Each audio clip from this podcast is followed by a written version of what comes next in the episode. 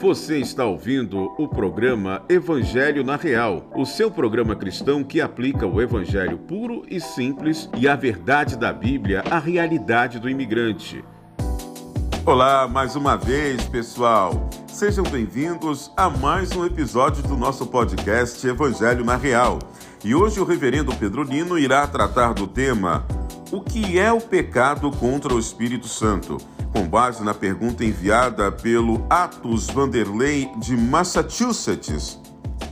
Oi, pastor, tudo bem? Tenho uma dúvida. O que é o pecado contra o Espírito Santo que consta nos evangelhos? A referência você encontra no livro de Mateus, capítulo 12 e versículo 31 ao 32, Marcos, capítulo 3, versículos 28 ao 29 e no livro de Lucas, capítulo 12, versículo 10. Esta é com você, pastor Pedro Lino. Olá, Márcio, tudo bem? Como você está? Como está a sua família? Como está é, esse nova morada? Você que se mudou aqui de Massachusetts, espero que esteja bem. Espero que também esteja bem com a sua família e que em breve você volte para cá. E também queremos agradecer a todos os nossos ouvintes aí do, do podcast Evangelho na Real. Queremos pedir que você aí continue nos acompanhando e compartilhando essas é, nossas afirmações, esse nosso ensino, é, essa nossa discussão aí sempre trazendo a prática do Evangelho à vida das pessoas. E hoje nós temos uma pergunta, uma pergunta que é feita há anos, né? A, a, desde quando a igreja é a igreja, desde quando os escritos dos evangelhos estão presentes, as pessoas, os cristãos, sempre se perguntam: será se eu pequei contra o Espírito Santo? Será se eu tenho pecado contra o Espírito Santo? Será se não tem salvação para a minha vida? Então, sempre nós temos essa preocupação aí com é, essa pergunta e com essa afirmação do Senhor Jesus. É, queremos agradecer ao, ao Atos, né, que trouxe essa pergunta tão relevante, e ele toca aqui em três textos: o texto de Mateus 12, o texto de Marcos e o texto de Lucas, que são evangelhos, dois desses são, sinó, são evangelhos, perdão, sinópticos, ou seja, eles têm mais ou menos uma base nas suas narrativas iguais, né, pelo menos de, de cronologia e direção. Mas olhando para o texto, nós percebemos o seguinte: lá no versículo 31 do capítulo 12, você vai encontrar uma partícula bem interessante que é a por isso. Por isso vos declaro. Jesus está falando em relação ao que aconteceu antes, né? O texto diz assim: Por isso vos declaro: todo pecado e blasfêmia serão perdoados aos homens, mas a blasfêmia contra o Espírito Santo não será perdoada. E ele enfatiza isso dizendo: se alguém proferir alguma palavra contra o filho do homem, ser-lhe-á isso perdoado. Mas se alguém falar contra o Espírito Santo, não será isso perdoado, nem neste mundo, nem no porvir. A ideia aqui é uma ideia muito simples, né? Vamos dizer assim. É, às vezes a gente faz uma confusão no texto porque nós não lemos o contexto. É, a partícula, como eu falei aqui, por isso né? Por isso, é uma partícula que vai nos colocar é, em conexão direta com o que aconteceu antes. E o que é que aconteceu antes? Jesus expulsou o demônio de um homem. Esse demônio é, fazia com que este homem não falava nem ouvia. E ao Jesus expulsar o demônio, o homem passou a falar e o homem passou a ouvir. Só que as multidões começaram a aclamar Jesus como Messias. A expressão filho de Davi, aqui no contexto, faz referência à promessa que Deus faz a Davi de que o trono de Davi não teria fim. Então, lembrando aí é, que Jesus, naquele momento, naquele contexto, poderia é, ser o Messias para as multidões que o acompanhavam. Com esse enxame, vamos dizer assim, falando baianamente, com esse enxame da multidão, os fariseus ficaram preocupados e começaram a afirmar o seguinte: este expele Satanás por Satanás. Ele expulsa demônio porque ele é o maior dos demônios. Ele expulsa demônio porque ele é Beuzebu. Beuzebu aqui é uma das designações para a antiga serpente, para Satanás, aquela coisa toda. Então, qual é o pecado contra o Espírito Santo? O pecado contra o Espírito Santo é quando eu atribuo uma obra claramente de Jesus, eu atribuo esta obra é, a Satanás. Eu atribuo essa obra a é, trabalho de demônios. É, quando eu atribuo uma obra claramente de Deus, claramente, logicamente, Jesus diz: como é que Satanás vai expulsar Satanás? Porque a ideia de Satanás é faz, trazer morte, trazer confusão, trazer distanciamento das pessoas de Deus. A ideia de Satanás é que as pessoas fiquem cada vez mais dominadas por ele, dominada pelos seus as séculas, os seus demônios, né? E, e, e, as pessoas fiquem mais longe de Deus. Como é que Satanás, que tem esse propósito como reino é, é, das trevas, vai agora agir contra o seu propósito, libertando as pessoas? Então, Jesus está dizendo, é, é, seria ilógico, né? Seria completamente absurdo.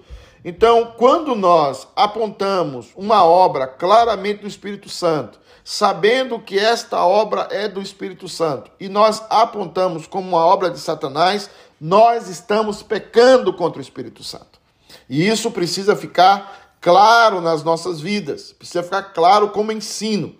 É, o capítulo 3 de Marcos traz a, o mesmo ensino traz a mesma colocação do Evangelho de Lucas, de Mateus, perdão, o mesmo, a mesma. E também o Evangelho de Lucas traz também a mesma colocação no mesmo contexto.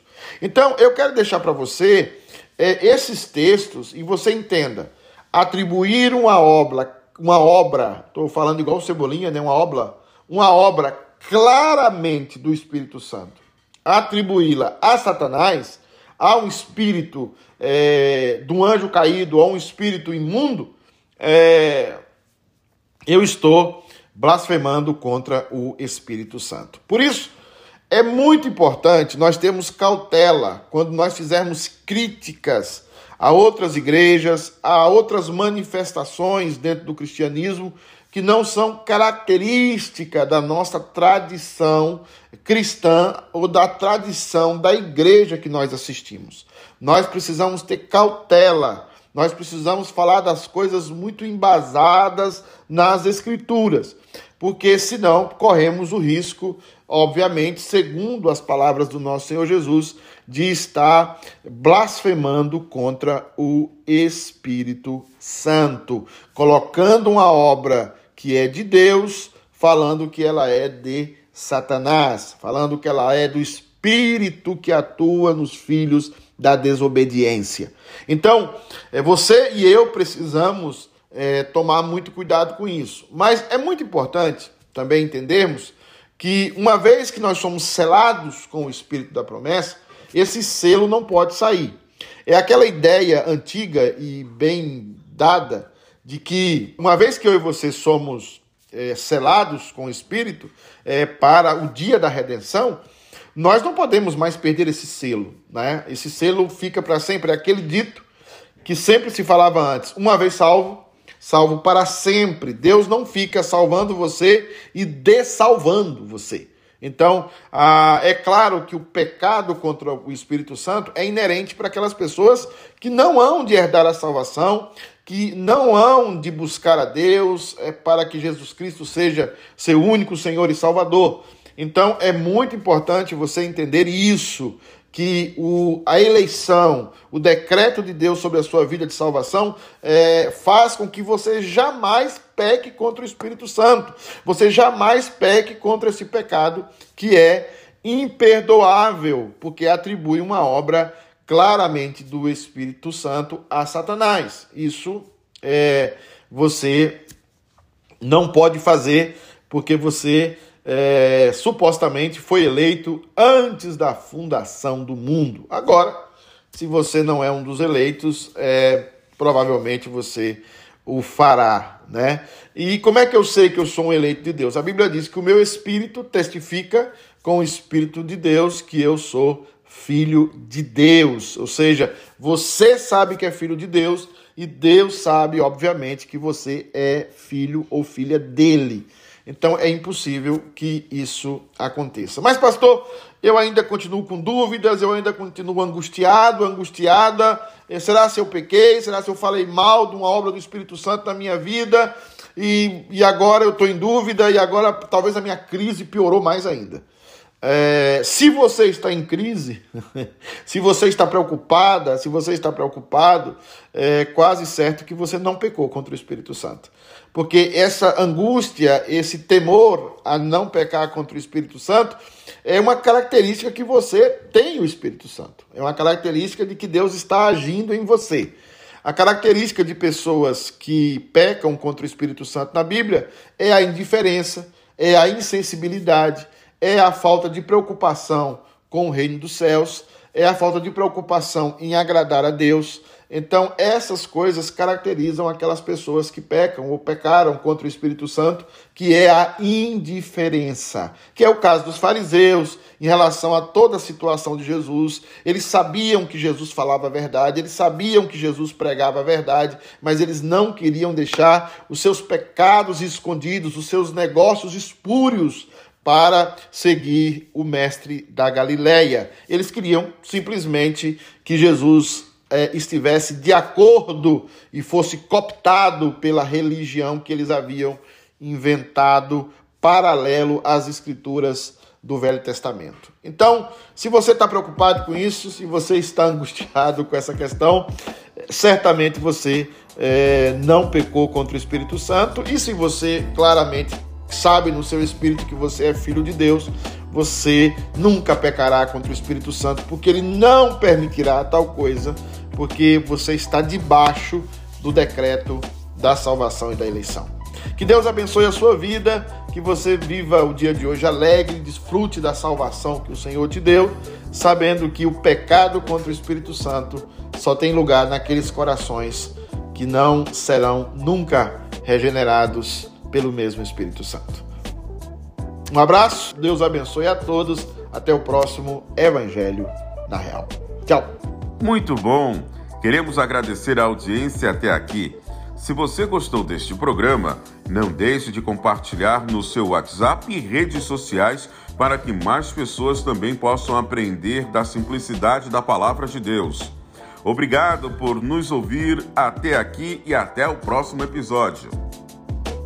Lembrando que você também pode fazer a sua pergunta. Envie-nos um e-mail para a nossa produção com o seu primeiro nome, cidade de onde está falando e pergunte para utv@ctkunited.org. Toda semana estaremos aqui para apresentar o evangelho de Jesus Cristo aplicado à vida cotidiana com base na teologia reformada. Então não deixe de se inscrever para não perder nenhum episódio. Este programa é produzido pela Igreja Presbiteriana Christ the King United, localizada na cidade de Ubor, Massachusetts, nos Estados Unidos. O endereço da nossa igreja pode ser encontrado na descrição deste episódio, ou você pode acessar o nosso website www.ctk united.org. Nos siga também nas redes sociais. Eu sou o seu co-host, Márcio Araújo, e as perguntas deste programa são respondidas pelo nosso pastor local, Reverendo Pedro Lino. Obrigado por nos ouvir e até o próximo.